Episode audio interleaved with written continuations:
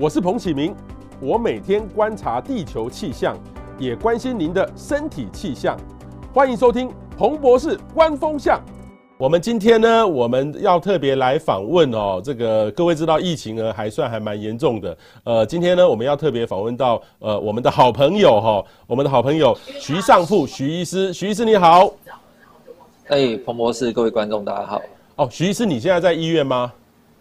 对，我在医院。OK，徐师徐医师呢是这个呃胸腔内科的专任制的主治医师，他同时呢也是台北医学大学的附设医院的睡眠中心检查室的主任哈。呃，我其实我自己本身呢就是徐医师的病人哈，哈，其实定期呢都要给他来看一看。我觉得徐医师真的是一个蛮好的医生。那徐医师，你最近其实呃我知道疫情新冠的疫情，你你接触到的这个病人就很多吗？都是属于新冠疫情的病人，都是到胸腔内科去吗？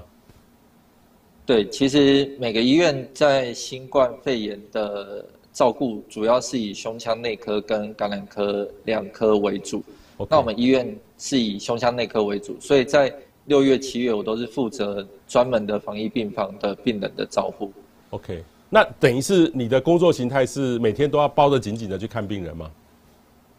哎，对，就是我们就是因为照顾的，尤其在六月份，主要都是确诊者，所以少部分是疑似的，所以不管是接触到确诊还是疑似，就是要全副武装，就是穿得像太空人那样进去照顾和看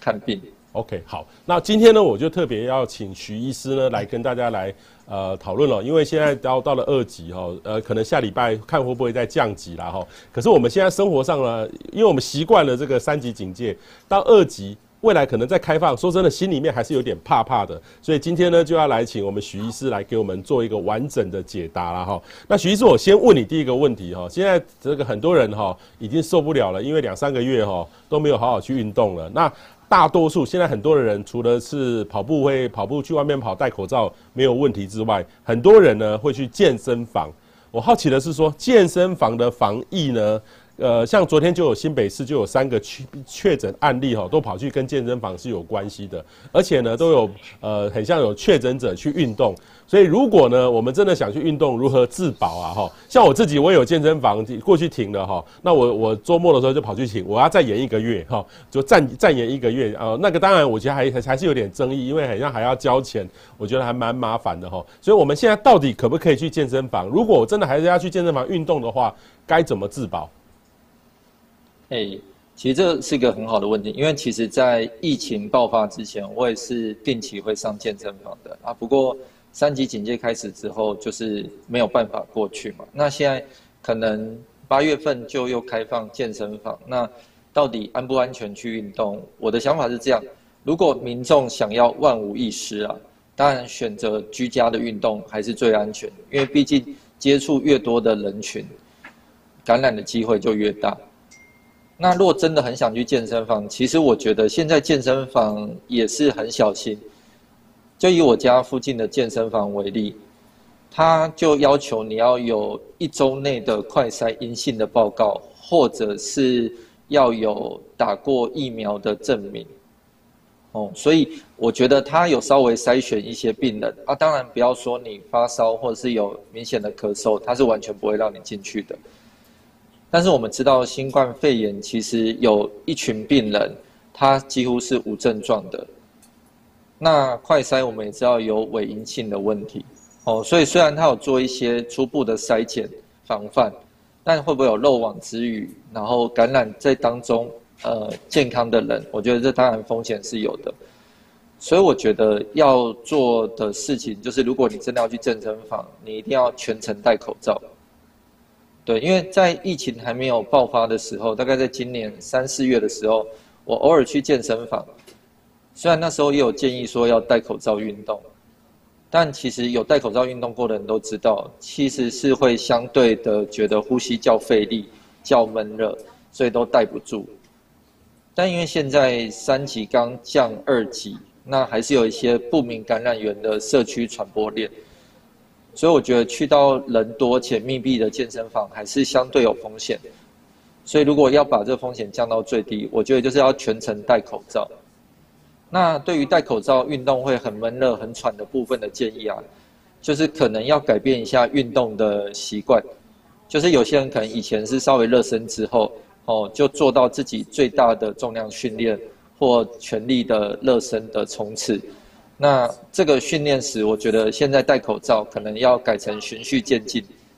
不要立刻就进到最高强度的训练。哦，可能要从小缓步的，然后中度，然后再高强度，让自己适应在口罩底下呼吸的这个状态。那运动而运动之间的休息时间，可能也要比之前拉长，因为你这样子戴口罩还是会影响你的吸气吐气哦。所以如果没有拉长的话，可能平常只休息一两分钟就接着下一组运动，可能还是会稍微氧气不够或过喘。那当然，民众如果已经运动到差发生有一些头晕啊、呼吸急促，甚至胸口闷痛的状况，一定要立刻停止运动休息。那对于一些容易出汗、出汗量很大的民众，当你在运动的过程中口罩湿掉，变得很潮湿，那个会影响到防疫的效果。最好可以到呃可能呃洗手间再换片新的，哦，再继续运动。我想这样全程使用干净且没有潮湿的口罩，应该在健身房运动，虽然有其风险，但还算不会太高，是可以接受的。OK，好，那我问一下医生哈，这个我自己的经验是说，我也曾经戴着口罩想要去跑步、走路啊，各方面，可是一下子哈呼吸呼吸这个比较频率比较大。那个有时候你会发现说，这个口罩很容易就慢慢不知道是汗水还是自己的口水哈出来，啊一下就慢慢有一点潮湿，越潮湿呢就感觉又吸越更吸不到空气啦哈。那当然我你许医师刚才提到说，如果很潮湿的话，反而会让这个真的要是有病毒的话，反而更容易。呃，影响到你自己，所以可是这样怎么办？因为潮湿的话，很像就呼吸的这个就吸不到气的感觉，就好想把它拉拉下来，可是又没有效果。那你刚才又讲说，如果有湿的话，它本身呢又容易造成这个可能会容易被传染，是这样的吗？就是如果口罩就是浸润到口水或汗水变湿以后，它的那个防护效力会下降。我们知道，本来我们戴的这种呃，现在像我现在戴的这种外科型口罩。它本来一些透气度跟呃密闭度就没有 N95 那么好，所以它本来就有一定程度的风险，还是有机会感染，只是说可以隔绝掉可能九成以上的一些病菌病毒。对，啊，当你这个口罩已经整个都潮湿了，这个可能隔绝的效用就连九成都不到，会是比较不建议的，就是一定要最好带个两三片在身上，可以做更换。哦，OK，好，这个是一个呃徐医师蛮好的建议哈，所以还是可以去运动，但是有一定的风险性。可是医生，现在我们台湾还没有这种疫苗护照或是健康的 ID，说你打过几剂了，呃，打过两剂了，我就代表说，哎，我很健康吗？可是我也看到一些国外的案例，他打了两剂，还是有人得 Delta，还是有人得 Delta，只不过他症状比较轻微而已。所以你刚才说的，还是一种无症状的人，还是有一定的风险在里面，对不对？对，因为。以我们六七月的经验，就是我们有一些确诊者，其实他也是打过一剂的疫苗的哦。那有人甚至他是从国外回来的，他在国外也完成了两剂完整的疫苗接种，但还是感染。那基本上，其实我们本来就知道，呃，不管是之前的流感或现在的新冠肺炎，打疫苗本来就只是下降感染率，并不是说就是完全没有感染的风险。嗯哼、哦，像是我们知道 AZ 它平均可以预防感染的程度，就是打完两剂就是七成。然后像 mRNA，不管是莫德纳或 BNT，它打满两剂，它预防感染的效用可能是九成。哦，哪怕是九成，都还是有一成的风险。嗯哼、哦，那当然这跟个体差异性也有关系。哦，我们有在不管是国外的研究或国内的一些小幅的调查，发现那些打过一剂或完整打过两剂还感染的病患，哦，其实他的体内的综合抗体是比有打过疫苗但没有感染者是相对低很多的。哦，平均这类打疫苗又感染的人，他疫苗造成的抗体大概只有正常平均的三分之一。哦，所以效果是相对不佳的。不过这个你打疫苗，你的抗体产生的多或少，除非你到特殊的实验室抽血检验，不然民众是无法知道的。嗯，哦，所以绝对不要因为你打过两剂完整的疫苗，就轻忽了戴口罩、勤洗手、社交距离这些防疫的一些规范。嗯嗯嗯，OK，好。那另外一个呢，就是看电影哈。看电影其实，呃，我们一直都有听到说啊，确诊者去跑跑去看电影哈。所以，我电影院其实它也是一个比较大型的密闭场所啦哈。所以我们去电影院怎么样能够去自保？除了戴口罩之外，万一我的这个前排后排要是有确诊者，我不是就很容易会中标？对，就是其实跟健身房是一样的道理，就是你只要到公共场所，一定比待在家里暴露的风险会增加。哦，但是大家真的是闷坏了啦。哦，所以如果真的想要到电影院看电影，哦，就跟运动一样。全程戴口罩是必须的。嗯哼。哦，那如果说你在电影院，譬如说你有去洗手间啊，或什么，哦，有接触到一些门把，或者是一些呃呃，可能你会碰到的一些擦手纸什么之类的，哦，那些都可能有一些间接接触性感染的风险。哦，所以身上的那个干洗手的酒精，哦，我觉得还是要随时带着的。哦，啊，如果能够做到这样。我想风险是有，但应该也不会太高。嗯，哦，不过这个要跟大家呼吁一下，有时候我呃在外面的一些公共场所看到民众戴口罩，哦，其实尤其是一些婆婆妈妈，哦，戴的都不是很正确。哦，譬如有些人他的那个鼻梁片，哦，就是这个硬硬的可以贴合我们鼻腔的，嗯嗯，哦，有人根本就上下戴反。嗯，他、嗯啊、甚至有人，他虽然没有戴反，可是他并没有把这个鼻梁片紧压着我们的一些脸型哦。其实这个上方的空隙很大的话，哦，戴的效果会相当的差哦。所以不只要全程戴口罩哦，还要正确的戴口罩。嗯、那搭配上，如果能随身有一些酒精干洗手液，我想应该还是能够安心开心的去看电影。嗯哼哼，OK，好，医生提到的几个方法很重要。那我如果在这个这个电影院呢，通常电影院要吃点爆米花啊，或是喝点汽水啊，我这样拉开来这样吸，这样还可以吗？偶尔一下，这样子基本上是有风险的，有风险的。所以就我对法规的了解，现在电影院是全程禁止饮食，哦，它不止不让你吃，它甚至。还会检查你的包包，看你有没有携带食物进去，哦，所以我觉得政府虽然降阶开放了一些健身房、电影院，嗯哼，但还是十分小心的。啊。我觉得这个可能民众会觉得稍微困扰，但我觉得对民众来说也是一种保障。哦，所以大家就互相让我们的疫情能够逐渐在更好。OK，好，那接下来就是吃哈吃。我看过一些国外的报道，是他们先把那个户外的 户外可以吃的有开放，可是，在台湾哈，我们那么热哈，我们其实也很少有户外的吃东西的地方，我们也不会在户外吃啦哈。那现在呢，这个听说这个礼拜很像呃双北市要慢慢的吃的东西，呃店内也可以开始吃了哈。那当然店内开始吃，台湾人最习惯就是去美食街啊，或是餐厅里面。这个我们一般如果去餐厅里面，这个防疫有没有什么要特别注意的？呃，我觉得就是一样，就是所有室内公共的空间，只要人多就有一定程度的风险。那如果你不想在家一直用餐，你真的很想去美食街，那我觉得你一定要看那个开放的餐厅或美食街。它的内用的空间是否有完全遵从指挥中心的规范？就是第一个，你要看它有没有落实座位采梅花座，并且有设置安全够高的隔板，然后并且呃，民众在用餐的距离也都能够至少间隔一到一点五公尺。哦，然后是否在用餐完后，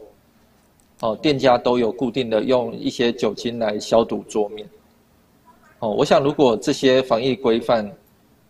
餐厅店家都有完全的遵照的话，我想这样是相对安全的。嗯，哦，所以换句话说，一些小吃摊，哦，它可能环境它比较没有办法做到这样的，呃的等级，那我觉得小吃摊的风险就会相对比较高。嗯哼哼，所以我们要我们要去吃的时候要注意说，这个餐厅它有没有努力去做好这些东西。哦，还如果没有做的话，那就要特别注意了，对不对？例如说他，呃，刚才医生讲过，有没有在用酒精擦过上一个客人吃完擦过一次这样？哦，等于是这个清洁要要做的特别好。呃，问题是说，有时候我也我也听到有没有讲啊，那个我们怎么知道厨师是有没有确诊的？厨师万一确诊了，那他会不会很东西我就呃东那个病毒会掉到食物里面去，会我吃了之后就直接感染？这个案例多吗？我觉得这种案例还是偏少的，哦，因为第一个就是食物通常会加热过嘛，哦，所以过热的温度大概对于一些细菌病毒都是有杀菌的效果，哦，那第二个就是由呃手口感染的病例，虽然在新冠肺炎是有，但毕竟还是偏少数，哦，主要还是以一些飞沫呼吸道感染为主，哦，所以在第一个它加热过。第二个，它是一个比较不容易感染的感染途径，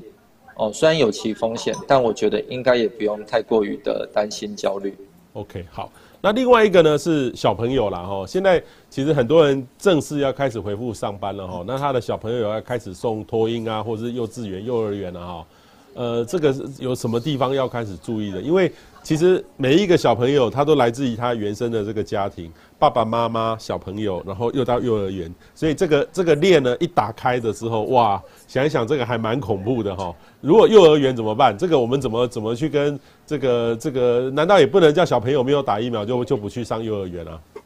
嗯，小朋友的确是比较现在比较麻烦的族群哦，因为现在很多疫苗都还没有开放给十二岁以下的小朋友施打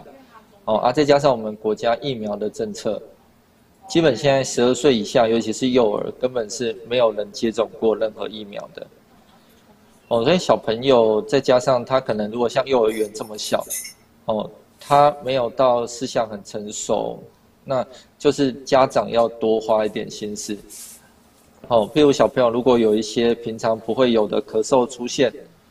哦，或者是要去上课前帮他量个体温，看他有没有发烧。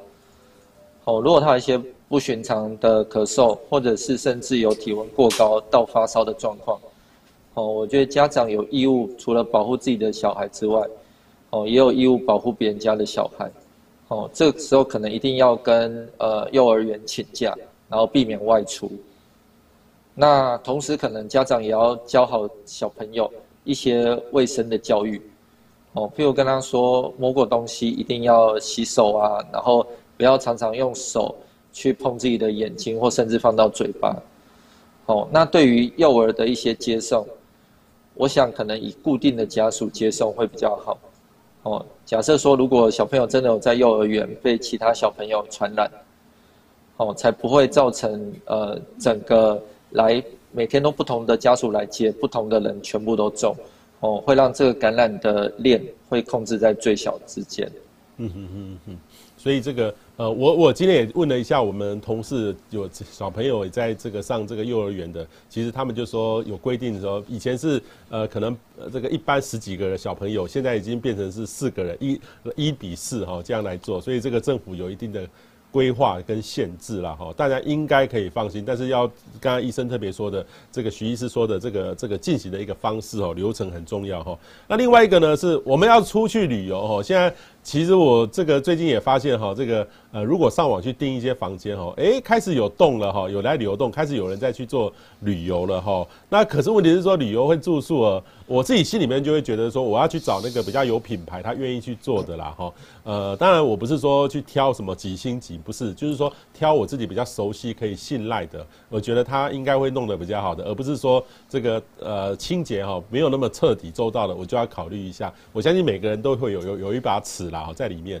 这是我自己的方式。我不知道医生有没有什么特别注意的，外出旅游或是住宿这两个是人家不一样的事情，因为旅游。呃，现在虽然开放可以坐游览车、巴士哦，可是说真的，有时候大家在一起难免也会吃饭。我有时候一台车出去，万一有人这个确诊的话，那真的很麻烦呢。对，这个其实出游大概就是两个地方会有风险哦。第一个在乘坐交通工具的时候啊，第二个就是在住宿的地方。哦，那如果是以自行开车出游的人来说，哦，会建议说，可能在上路前，一定要把所有可能会接触到的表面，哦，譬如安全带、方向盘、门的把手，哦，都充分的用一些酒精干洗手液或抗菌的纸巾去做擦拭。那如果说你这个出游开车的时间是很长的，哦，譬如你从台北开车到台南，哦，这时间会到三四个小时，那在这个小狭小的空间待上三四个小时，其实里面的人都有彼此感染彼此的风险，哦，所以还是建议说乘客可以考虑戴口罩。对，那如果可以的话，在一些户外，譬如已经到了山区了，哦，可能可以把窗户摇下来。哦，增加空气的对流，哦啊，如果是在高速公路上不适合的话，哦，就尽量把空调的设备转成非循环的模式，哦，让病毒在这密闭空间中的量能够降到最低，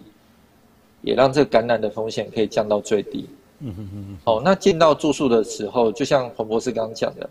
哦，可能我们一开始选择订的民宿或饭店。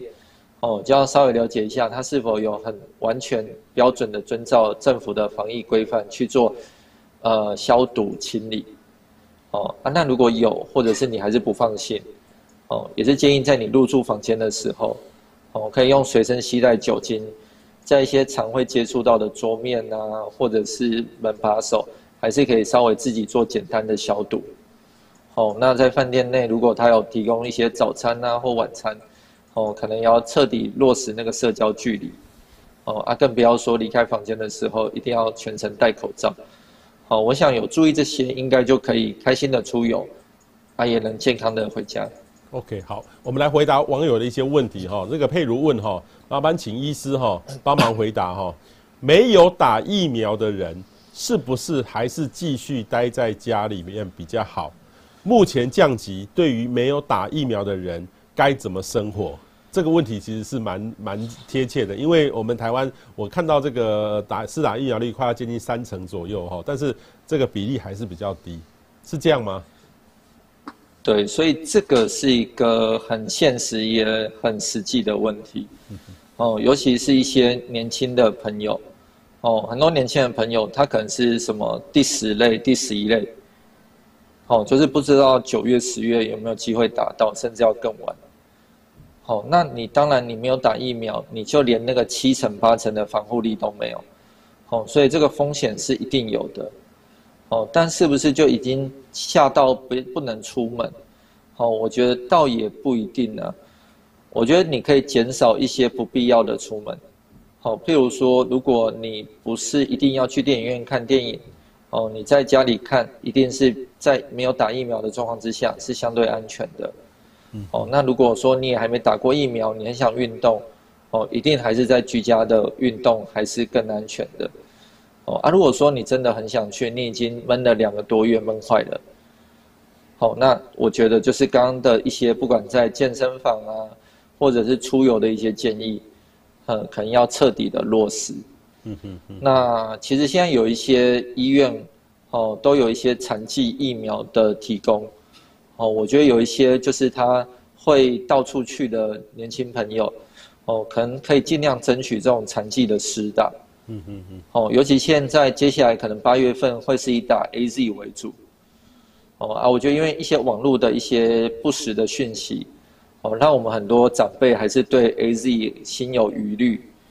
哦，所以我想一些年轻朋友可能打到 AZ 残疾的机会是蛮大的。嗯哼。哦，我还是要呼吁说，哦，只要是国际认证，觉得是安全有用的疫苗，哦，不管是 AZ 还是莫德纳，哦，打得到的疫苗就是好的疫苗。嗯哼。哦，毕竟 AZ 虽然说打了两剂只有七十四 percent 的保护力，哦，但还是远胜于没有打疫苗零。零的保护力的人，哦，所以我觉得，如果民众有那个机会，而且不会对疫苗过敏的话，哦，其实应该都是可以考虑去试打疫苗。嗯，好，我觉得它的好处可能还是远大于那十万分之一那种极小但是比较严重的副作用的风险。嗯哼嗯哼，好，那医生，我这边追问一个，有有人说，一直有人跟我说哈。呃，他打了这个 AZ，不管什么疫苗哈，副作用哈，例如说发烧或是疼痛，比别人来的强，很不舒服，代表他越年轻。好，这个 同样真的是这样吗？这样这样来形容对吗？呃，这样讲是对，也不是那么完整。哦，应该讲说，如果你譬如你像你打 AZ 疫苗，哦，你发高烧，而且高烧的时间可能长达两天。哦，那这个通常反映着说你对疫苗的免疫反应比较好。嗯嗯。好，那通常免疫反应要比较好，通常就是免疫力较佳的人。哦，所以通常落在一些青呃年轻人或一些青壮年。哦，所以大部分我们的经验，很多长辈，哦，六七十岁的长辈，甚至七八十岁的长辈，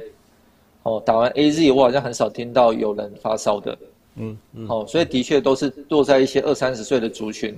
打完 AZ 有很明显发烧的，是真的蛮常见的。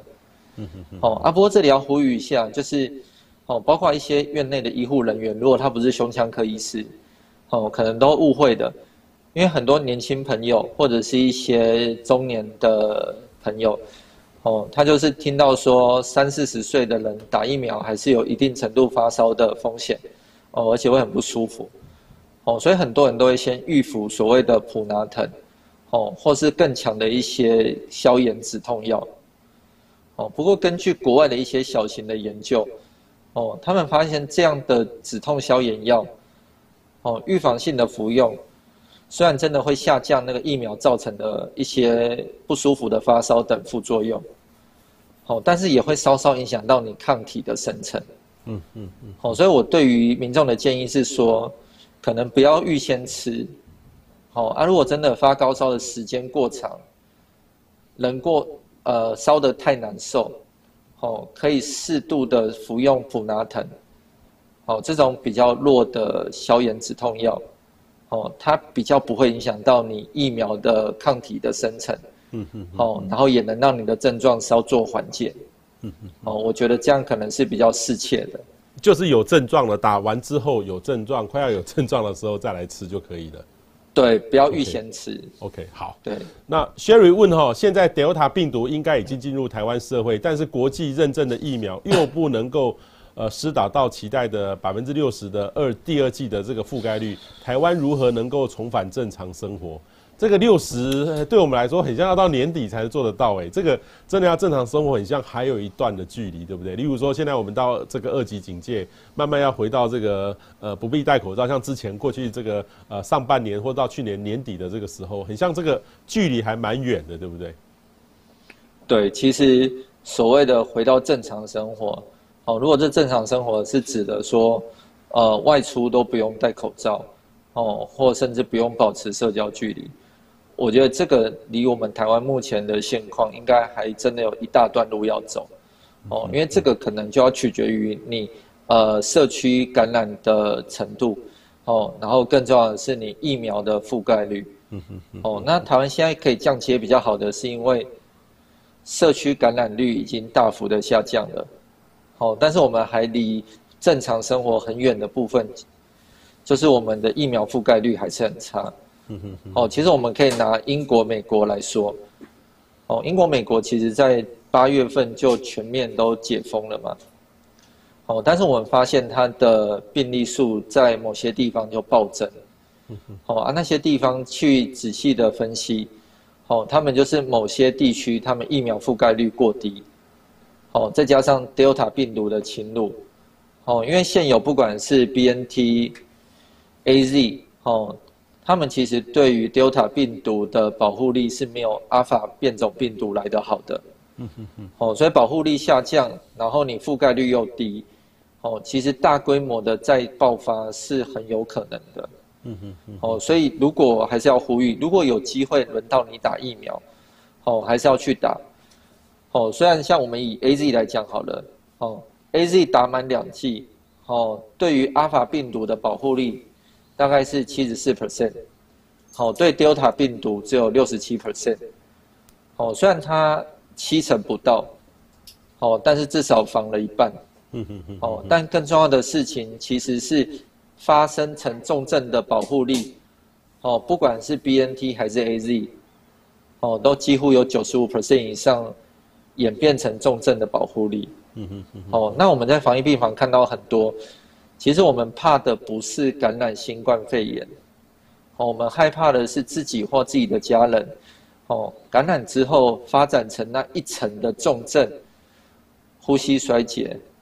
甚至多重器官衰竭，会威胁到生命的情形。哦，所以你打了一剂疫苗，虽然不代表你绝对不会被感染，哦，大大概有九成的信心可以跟你说，哦，如果你万一被感染了，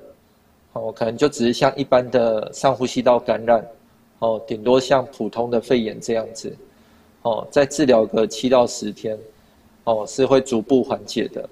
哦，所以我想打疫苗真的是要再重申，真的是很重要。OK，好，然后接下来呢，我的问题是说，哈，之前台北市长柯文哲说，台北四成以上的确诊者都没有症状，所以我不知道医生你你自己检查到过这种无症状的感染者，就是身体健康就没事吗？他的肺部呢会不会有任何的这个损伤？哈，就是无症状感染者，可是他又筛出来是阳性，那那这个东西怎么办？他他会到处传染给别人，可是他身体一点感觉都没有吗？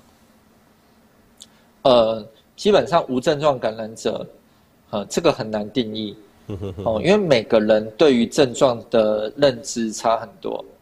哦，像举例来说，有人抽血就觉得痛到会流眼泪，哦，有人就觉得还好，哦，所以对于一些譬如呃一整个上午咳一声，这样算有咳嗽还算无症状，哦，每个人的定义会略微不同，哦，所以在不同国家做的研究中。无症状感染者的比例其实是落差蛮大的，哦，从十到三十 percent 的发表论文都有，哦，那无症状感染者，我们只能说他可能是真的近乎无症状，哦，那像这样的病人，他通常都不会发展成肺炎了。如果说这个病毒有从上呼吸道鼻腔，哦，影响到下呼吸道的支气管或肺部，甚至造成明显的发炎。以我们的经验，大部分的病人，哦，通常还是会咳嗽，甚至发烧，哦，甚至这个肺炎再严重一点，哦，他都会有呼吸喘或血氧下降的一些情况，哦，所以无症状感染者，他通常真的肺部是没有什么问题的，哦，但他的确因为他的鼻腔里面有病毒，哦，所以还是有传染给别人的那个风险。嗯哼哼哼，OK，好，然后。没有出国哈，我们只能在国内的人哈，有没有什么症状，就是要自己去快筛，或是去做 PCR 哈？现在的判定标准还是说是发烧吗，或是胸闷吗？这这个什么时候要去做？因为有时候人家觉得也有可能是感冒啊。当然，我觉得今年人家感冒的人少了很多哈，因为大家都在防疫。现在如果我们怎么样的情况，我们就要去快筛或是做 PCR，因为这个情势呢，很像这几年这几个月都一直在变化。对，其实这个真的很困难。嗯哦，因为新冠肺炎它的呃症状的表现度，它的呃范围实在是太广了。哦，从无症状的人，哦到高烧，然后甚至喘、呼吸衰竭的人都有。哦，所以我们只能说一些常见的症状。哦，譬如你平常不会咳嗽，哦，你最近有一些明显的咳嗽，哦，那发烧、肌肉酸痛。哦，或平常不会有的头痛，这些都是比较常见的症状。哦，那是不是说有这些症状就一定是？哦，倒也不是。哦，但是如果你之前譬如不容易咳嗽，也不会头痛，哦，那甚至更不要说发烧，你有这些平常不寻常的症状出现的时候，哦，我觉得如果那时间拉的比较长，哦，持续个三四天都还是持续的话。还是会建议到医疗院所，哦，接受快筛和 PCR。好，我觉得，因为现在可能我们都还是以快筛跟 PCR 来做诊断的标准。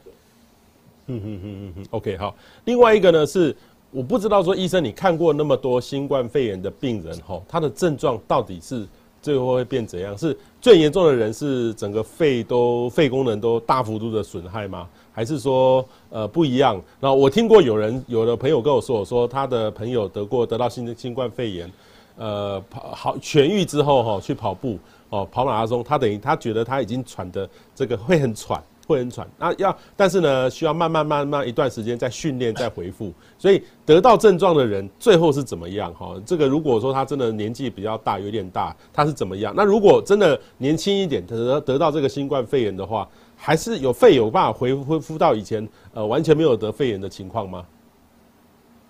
呃，其实这就跟严重度很有关系。嗯嗯嗯。哦，所以我们刚刚为什么呼吁说，就算 AZ 它保护力只有七成，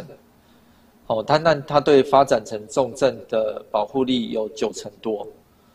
哦，建议还是要施打，就是这个原因。哦，因为对于一些中重度以上的新冠肺炎的患者，哦，就算他好了，哦，甚至他可能呼吸衰竭拔管了。哦，就可能会遇到像彭博士的朋友遇到的状况。我们可以拿一个去年中国的报告来跟大家分享。哦，去年中国他们呃疫情还严重的时候，哦，他们发现他们中度到重度的新冠肺炎的病患，哦，有八成以上都有肺部的纤维化。哦啊，当然中度的可能比较轻，重度的就比较严重。哦，那比较轻的有些还是稍微可逆，哦啊，有些严重的其实它就变成一个不可逆，哦，它的肺就硬掉就没有功能，哦，那我分享一个我一个第一批照顾的病患，哦，就是五月底染疫，哦，然后一个爷爷他七十八岁，哦，最严重的时候还在加护病房插管超过十天，哦，他后来治疗算蛮顺利的，有拔管。哦，可是经过了将近呃一个半月，到最近上个礼拜回我门诊，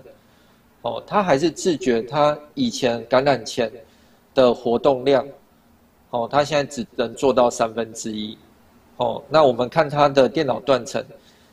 的确有一个不轻的纤维化的发生，哦，那像这样子就是会留下一个不可逆的后遗症，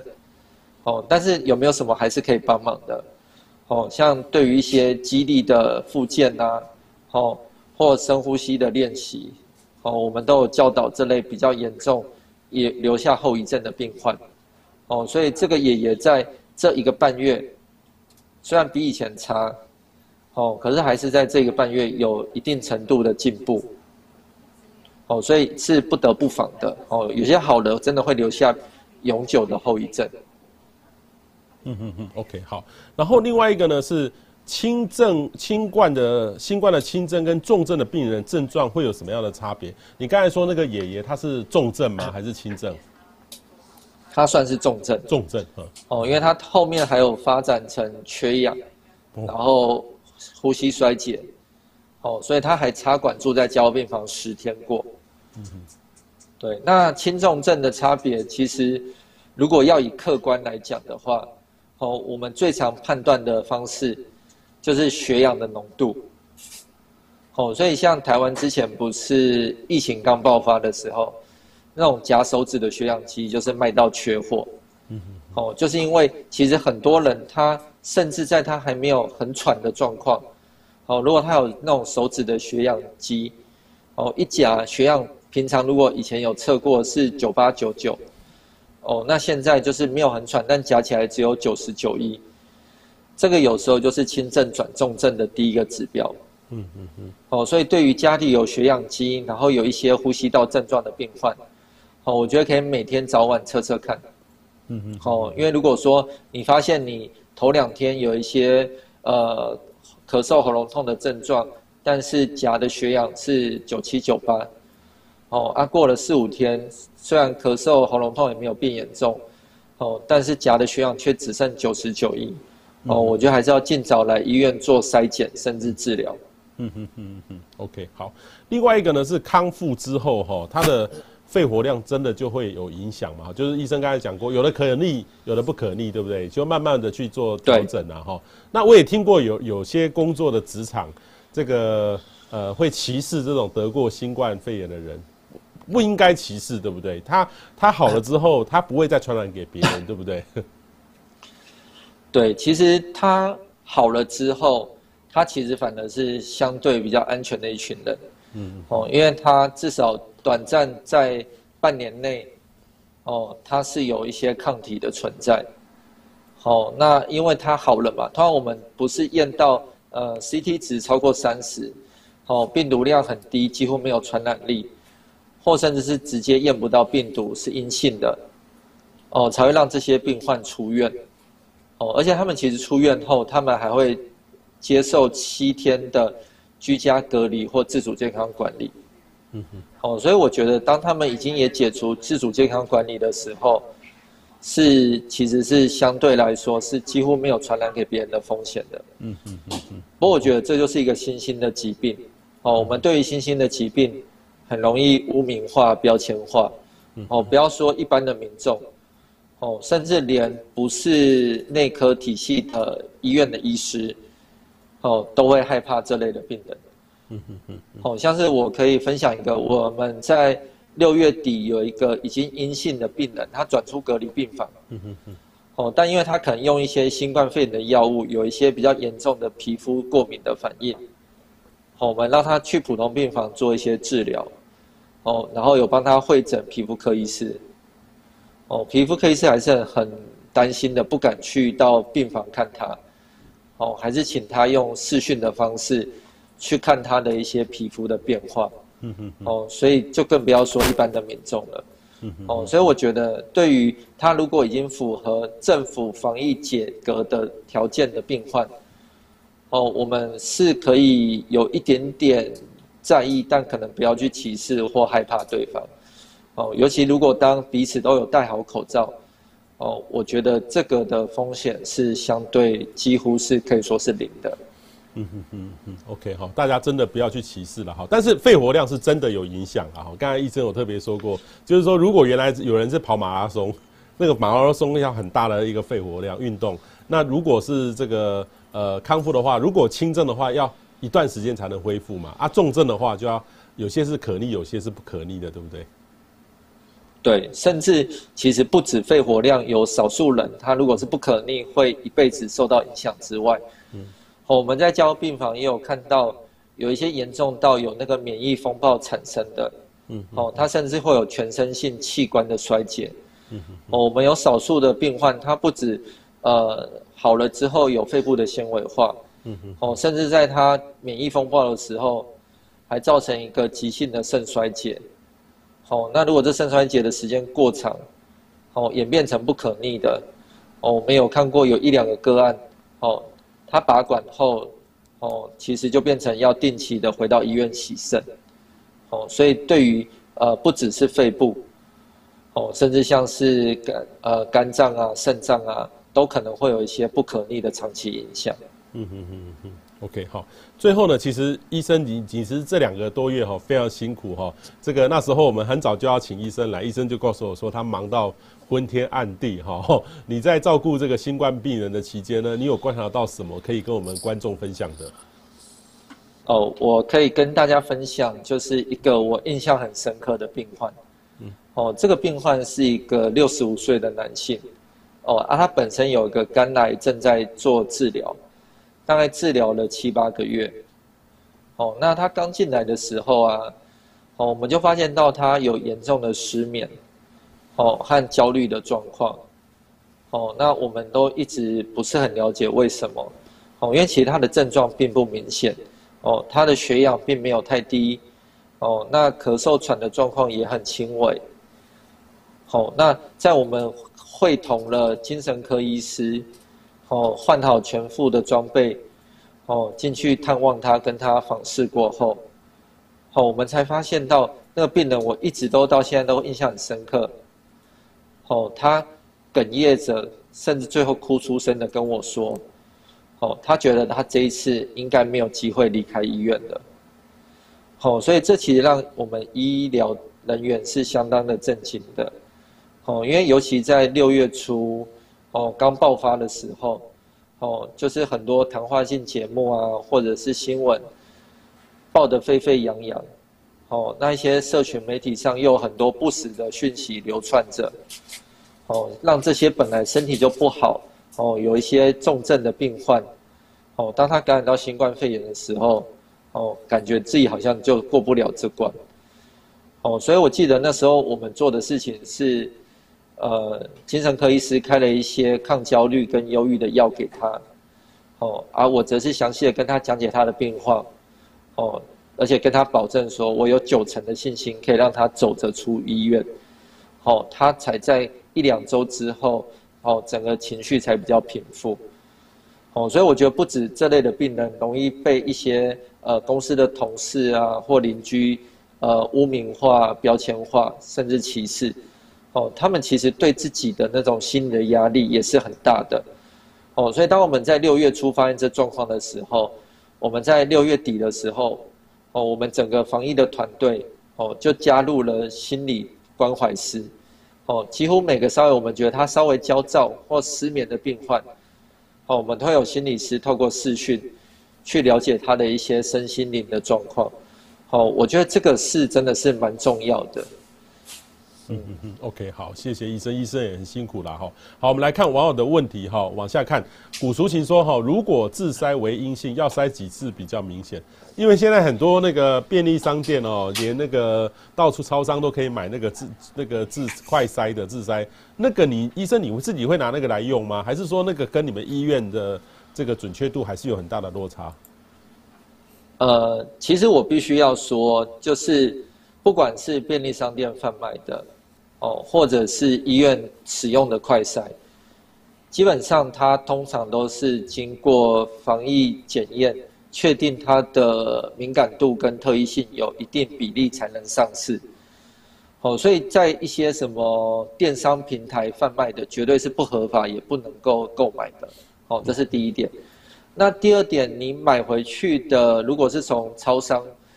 购买到的，应该是合格的。那你检测出阴性，需不需要再一直检测下去？我觉得这有几个可以来分析的点。哦，因为目前市面上卖的主要都是鼻腔的呃筛检的那个方式。哦，那有筛过的你就知道，其实那个棒子要伸到鼻腔比较深的地方。哦，所以一般人对自己都容易手下留情，哦，所以如果你筛得太浅，哦，有可能你的病毒量比较多的是在鼻腔的深处，有可能就会为阴性。哦，那还有一种可能就是说，呃，如果你是刚接触感染者，哦，你还在那个病毒量很少的空窗期，哦，啊，因为我们快筛跟 PCR 最大的不同。就是 PCR 的机器是可以无限放大那个病毒的数量，哦，所以哪怕少少的病毒量，几乎都还是验得出来，哦，所以它的敏感性是非常高的，哦，啊，快筛的敏感性大概比较好的一些美国的大厂牌，也就约莫就九成，哦，所以不管是伪阳性、伪阴性都有，哦，所以我的建议是说，如果你没有症状，你快筛做了一次是阴性。我想你应该是可以试着去相信这个结果，但如果你有一些上呼吸道的症状，哦，譬如咳嗽、喉咙痛，甚至有发高烧的状况，哦，你就算快筛阴性，哦，我还是建议你，如果这症状没有改善，还是要到医疗院所来做就医的情况，哦，因为你来医疗院所，他就会同时快筛跟 PCR 整套一组的都会帮你做。哦啊，甚至有些如果他疑似怀疑你有肺炎的，哦，连胸腔的 X 光都会帮你做一个检查。嗯嗯。哦，我觉得这样子可能是比较合适的。嗯嗯嗯。好，Sherry 问说哈，使用血氧机自行检视血氧跟心跳频率的时候，应该注意什么样的标准值？血氧机。呃，血血氧机是这样子，其实血氧机它很容易被一些外在的因素去影响。哦，它的好处是很方便，它不用抽血。嗯哼。好，但它的缺点就是因为它虽然这么简便，哦，但它毕竟是透过夹手指，然后利用一些红外线啊，跟呃红血球含氧量的一些计算去得到的一个数值。嗯。哦，所以我们最常见的第一个，譬如说年轻女性擦指甲油，哦，加血氧机就会影响到血氧机的准确度。哦，那个数据偏低，可能不一定是你真的有问题，哦，所以你涂了一层指甲油，去影响到它的一些监测，哦，那在一些长辈，他最常见的影响就是，他可能他的末梢循环不好，哦，手过于冰冷，哦，这样夹起来也会偏低，哦，那有时候他也不是真的肺部有什么问题，哦，那这时候我们就会希望他，譬如用个暖暖包、保温袋，把手的血液循环弄好、弄热，再夹，有时候就正常了。哦，或者是有一些老人家，他可能有帕金森氏症，哦，或肌少症的问题，他手指头会不自主的颤动，哦，啊，这样在战动的过程中，那个血氧机的数据也会有一些影响跟变动。哦，所以我觉得，如果说自己不知道怎么样正确操作，哦，有些担心的话，其实有时候到附近的一些诊所啊，那些所谓的家医科、内科医师。应该都可以给予一定程度的帮忙跟指导，哦，不用自己吓自己，就一定要立刻跑大医院。OK，好，这个 Francis 高说哈，Delta 潜伏期哈，据说是十八天，十四天隔离有用吗？你你现在有接触过 Delta 病毒的病人吗？呃，因为基本上现在其实我们在台湾的社区感染，哦，并不是每个病人都会去验他的呃病毒的基因序列。哦，大概我比较清楚的就是像我们在七月底，哦，有照顾到一小批，哦，从印尼爆发 Delta 病毒回国的一些台商，哦啊，因为他们是从高度 Delta 传播的地区回来的，哦，像这样的，我们不只会帮他验 PCR，哦，还会送疾管局去做基因的定序，哦，确定他是不是 Delta 病毒。哦，所以对于现在到底社区内有没有 Delta 病毒，哦，撇除屏东的那个事件不讲，哦，其实目前好像是在台湾还没有大规模的散布，嗯哦，但是如果随着我们的解封，哦，还有世界其他各国的解封，哦，这个航班啊什么又开始有连结的话，哦，我觉得一不小心 Delta 入侵台湾的机会还是不小的。OK，哦，所以不管你有没有打过疫苗，还是要很小心。OK，好，Sherry 问说，哈，肺纤维化是否是新冠肺炎确诊病人，呃，不可避免的宿命？肺纤维化，呃，其实说句实话，如果我们要用呃普遍的病人来讲的话，大概轻中重症的病人比例来说。有一半以上的他都不会有肺纤维化，嗯哼哼，哦，这是大家不用太担心的，哦，因为我们刚刚讲的是几乎都是中重度的病人，哦，才会引发成肺纤维化，哦，而且中重度的病人也不是百分之百都会哦，哦，可能也只有八成左右会造成这样的问题，哦，所以不用到得到就觉得自己好像要么就是过不了这关，看不到之后的太阳。或者是要么就觉得自己下半辈子就变黑白的，哦，基本上都不会那么严重，哦，大概只有一到两成的人会发展成这种很严重的呼吸衰竭，甚至之后的一些不可逆的纤维化。嗯哼哼嗯，好，Sherry 问说，医生说到飞沫感染是新冠病毒的传染的主要途径，如何能够避免家人成为无症状的带源者，因而无警觉而在家庭内传播病毒？这个其实有可能在家里面很容易传染，哦、这，这很难，怎么要怎么做？对，其实真的太难了，因为，呃，以我们七月的经验，哦，因为我们的医院是位于台北市，哦，我们大部分的病人的感染群呢、啊，都是家户感染，我们通常都是什么妈妈或爸爸先确诊，然后他的所有同住的家人就是一起被狂烈筛检，哦，然后在隔天后天。哦，啊，一家人都住进来团圆了，哦，因为毕竟家里就这么小，哦，然后可能卫浴设备又只有一间，哦，共用卫浴设备什么的都有其风险。我可以分享一个一些呃医护人员的家庭的案例给大家听啊，就是这样，也不是百分之百，但可能可以下降一点风险。哦，像是呃我是自己住，所以没有这个困扰。哦，但是我有其他的医生或护理师的同事，哦，他们是跟家人同住，或是有自己的家庭，哦，很担心的人，他就根本就睡在值班室，哦，啊，没有那么担心的，他会回家，可是他回家之后就是立刻洗澡，哦，换一套干净的衣服，然后他都把他的晚餐拿到自己的房间吃，不跟家人共食，哦，我觉得这样子减少那个面对面的接触。的确还是有机会下降其风险，哦，但是毕竟家就这么小，哦，我觉得那风险还是相对高的，哦，所以才再次呼吁说，不管是年轻人，哦，还是长辈，哦，能够打疫苗，其实不止保护你，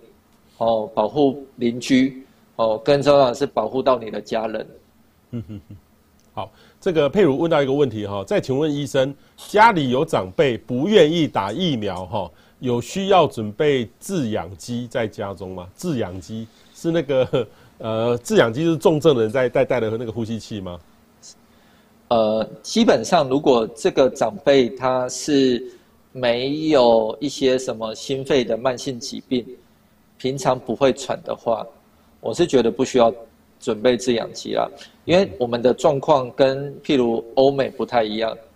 哦，因为欧美有时候医院的比例比较少，然后有一些。呃，比较落后的州比例呃又不高，所以他们居家隔离、居家治疗的病患比较多。那以台湾而言，其实我们除了在六月因为疫情爆发，哦，呃，怕医院的负担会过大，有一些轻症人住在防疫旅馆，哦，可是其实进到七月，因为确诊数减少，哦，就算你只有咳嗽、流鼻水。哦，都会叫你强制收到医院去住院。哦，那像这类的病患在医院就有氧气可以提供了，这是第一个。啊，第二个我们刚好说到，其实大概只有中重症的病患，哦，会发展成肺纤维化，之后出院还需要用到氧气。哦，那如果你是这类的病患，基本上我们胸腔科医师都会在你即将可以出院的前三四天。哦，跟你的家属和病患本人说明这个情形，并且，并且请你准备制氧机。哦，我觉得那时候再准备就可以了。哦，毕竟第一个我们现在疫情不严重，哦，大概不会有什么准备不到制氧机、抢不到氧气的问题。哦，大家倒是不用太这么这么的超前部署。我想，因为用到的机会真的是不高。好，啊，如果真的有需要。在前几天在准备，其实现在的医疗量呢，我们请病人家属去准备，基本上都是很轻易就能够租借到或购买到的。OK，好，不用这么的超超超前部署了哈。好，薛律师说，请问血氧机自行检视血氧跟心跳频率时，该注意什么样的标准值？刚才医师有回答过，我们看后面还没有什么样的问题哈。呃，应该哦，佩如说，请问医师，现在在家中朋友室内共餐公筷这样就可以吗？如果自己跟自己的朋友在家里面，呃，共餐用公筷这样就可以吗？还是要跟国外餐厅一样，自己弄一个这个呃隔板这样？其实会建议说，现在可能还是不建议跟朋友聚餐啦，嗯，因为这就跟去健身房、电影院一样一样哦。你暴露到越多的家里以外的人，你的风险一定越大嘛。而且在吃饭的时候，绝对是没有戴口罩的。对。哦，那如果你你又在饭吃饭之间又会交谈聊天的话，哦，更容易有飞沫的喷溅。好，那我想大部分的餐桌应该不会大到什么两三公尺远。对，哦，所以其实吃饭面对面吃饭本来就是一个风险很高的状况。哦，这也是为什么在六七月台北市很多的那种小群聚都是所谓的家户感染，就是这样造成的。哦，所以我是觉得说。呃，如果家里的人呃进出都很单纯，没有常常去一些呃公共场所高风险的地方，其实呃一家人一起吃饭，我觉得还好。哦，那但是就不会很建议在这个时刻，哪怕可能即将解封，哦，像以前这样邀三五好友来吃饭，哦，这样你风险就都拉高了。嗯哼，哦，像甚至我刚刚有分享，我们医护人员。甚至害怕自己处在一个比较高风险的地方，他甚至在家都自己独食，哦，就是拿一份到自己的房间吃，哦啊，我们都这样做了，更不要说你主动邀请三五好友来，这只是在提高自己暴露的风险，不是很建议啊。那如果说有些人说我已经打过疫苗了，我我不怕了，那说他只是愿意让打过疫苗的跟他一起吃饭，这样可以吗？这样就是他的风险会下降啊。但我们刚刚有说，打疫苗虽然对重症保护力有九成多，哦，但像 AZ 打完两剂也只有七成的保护力啊，哦，所以他第一个打过疫苗还是会被感染，是第一个，哦，第二个，你要现在要找到一群朋友来吃饭都打过疫苗，我觉得以我们现在的覆盖率，大概也蛮难的。OK OK，好好。这 黄淑华说，基本消毒是一定要，请问工厂也是要类似餐厅，还不是还还不能够正常在内用吗？就工厂一般的工厂或公司。其实你在公司吃饭，我想大家都是坐在自己的位置上吃饭啊。哦啊，那大概办公室就算是面对面，通常也会有隔板啊。哦，就是本来的一些基本的一些隔板，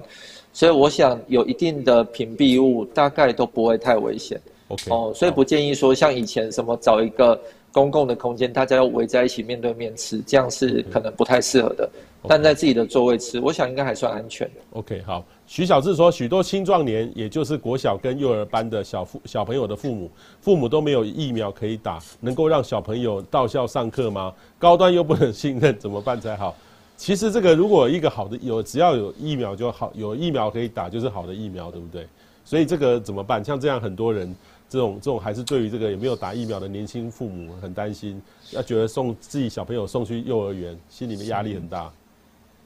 其实这个就是现在的难处，因为其实现在我们遇到这种疫情的爆发，哦，不是只有医疗端能够做什么，我们能做的大概就是个体的的的治愈，哦，但像这种疫苗的覆盖率啊，或公共的政策，可能还是有赖于政府，哦，所以我们很期待政府，哦，长官们能够呃，让我们有更高的疫苗覆盖率。啊，有更好的一些防疫的规范，哦，让这些暂时都还没打到疫苗的父母或者是小朋友都能够尽早的安心，好.这也是我们期盼的。好。Sherry 说：“如果十月开始打流感好疫苗，时间是否应该跟施打新冠疫苗相隔十四天以上？那打流感疫苗对预防新冠有帮助吗？这个我们之前回答过，流感跟新冠是两件事嘛，哈。然后这个我不知道这个，因为我们我我每我是很乖宝宝啦，定期都会去打流感疫苗哈。那真的打的真的有用，我就是这几年没几乎是没有什么感冒被流流感这个折腾过了哈。”我们这个流感疫苗跟新冠疫苗，这个要要会不会两个有干扰的这个作用？要特别注意什么？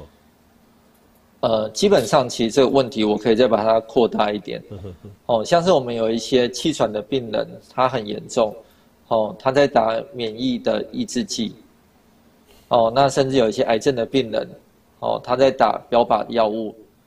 甚至化疗。哦，那他们能不能跟新冠肺炎的疫苗一起？一起施打，哦，第一个，不管你是不是癌症病患，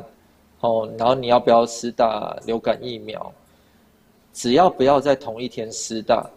其实都是可以的，哦，而且是建议你去施打的，哦，那为什么不要在同一天施打？是怕会有什么很严重的交互作用吗？哦，其实主要也不是最担心这个，哦，主要不要在同一天施打，哦，是害怕当你有免疫过敏反应的时候。哦，你会分不清楚是哪一支疫苗造成的，哦，所以其实主要的用意只是这个，哦，尤其像是一些有一些气喘啊、慢性心肺疾病啊，或甚至癌症的病患，哦，其实跟网络上流传的刚好相反，哦，很多民众都跟我说，我有癌症，我不是不能打吗？哦，我都会说，你有癌症，你才更需要打，哦，因为你的免疫力、抵抗力比一般人差。哦，所以你感染后发展成重症的机会，可能人家是一成，你是三成。哦，所以你更需要这一季的疫苗来提高你的保护力，防止升高层重症的可能。嗯哼哼哼，好。呃，Sherry 说好，请问 Delta 病毒确诊者会出现二痛一水哈，头痛。呃，加喉咙痛加流鼻水，请问医生如何和流感做区别？如果出现轻咳或轻痰，加上喉咙痒，是否就应该快筛？无症状感染者快筛结果会是阴性吗？哇，这个这个我听说很难分别，对不对？Delta，对，其实不管是 Delta 还是 Alpha，基本上现在不管是台湾还是欧美，都没有一个任何的医疗人员可以透过症状来百分之百说你是或不是。Okay. 哦，所以那个标准的快筛跟 PCR 都是需要的。OK，哦，而且我们不会只做快筛，一定会做 PCR。OK，好。叶素愁小姐说，家里面哈消毒用酒精还是用漂白水，哪一种比较好？基本上我觉得酒精就可以了啦，酒精就可以了，因为漂白水你还是要稀释成一定的比例。哦，有时候过浓那些挥发的气体，哦，可能会造成家人或者是小朋友的一些觉得鼻子的呛鼻啊或咳嗽。对。哦，那我们现在基本上知道七十五 percent 的酒精，哦，它对杀菌或者是抗这个新冠病毒其实都是有很好的效力。哦，我觉得用酒精大概就足以。好，好，节目的最后呢，不知道许医师有没有什么话想跟大家说的？因为你这阵子真的非常辛苦了哈，这个这阵子你应该忙到昏天暗地哈，这个呃，尤其又担心这个又这么这么的医疗，前一阵子差一点崩溃哈。你最后有什么话想跟大家说？我觉得大家都辛苦了啦。那其实我们只是刚好就是第一线的人员。哦，那大家其实也都给我们很多的一些物资跟一些呃心理的打气。哦，那其实大家不管是在家工作，或者是呃到现在还是不敢出门。哦，其实我觉得有现在能够在两个月就降级，哦，这都是全民的功劳。哦，只是想说大家就继续坚守这份呃好的成果。哦，然后直到我们疫苗覆盖率够高。哦，也许我们今年年底，哦，或明年就可以过得正常的生活了。哦，这是大家都期待，也是我期待的。嗯、OK，好，大家一起过正常的生活哦。今天我们非常谢谢台北医学大学附设医院的胸腔内科的医师哈，这个徐尚富徐医师，谢谢您，谢谢，也谢，下我们下周见。谢谢彭博士，拜拜，谢谢大家。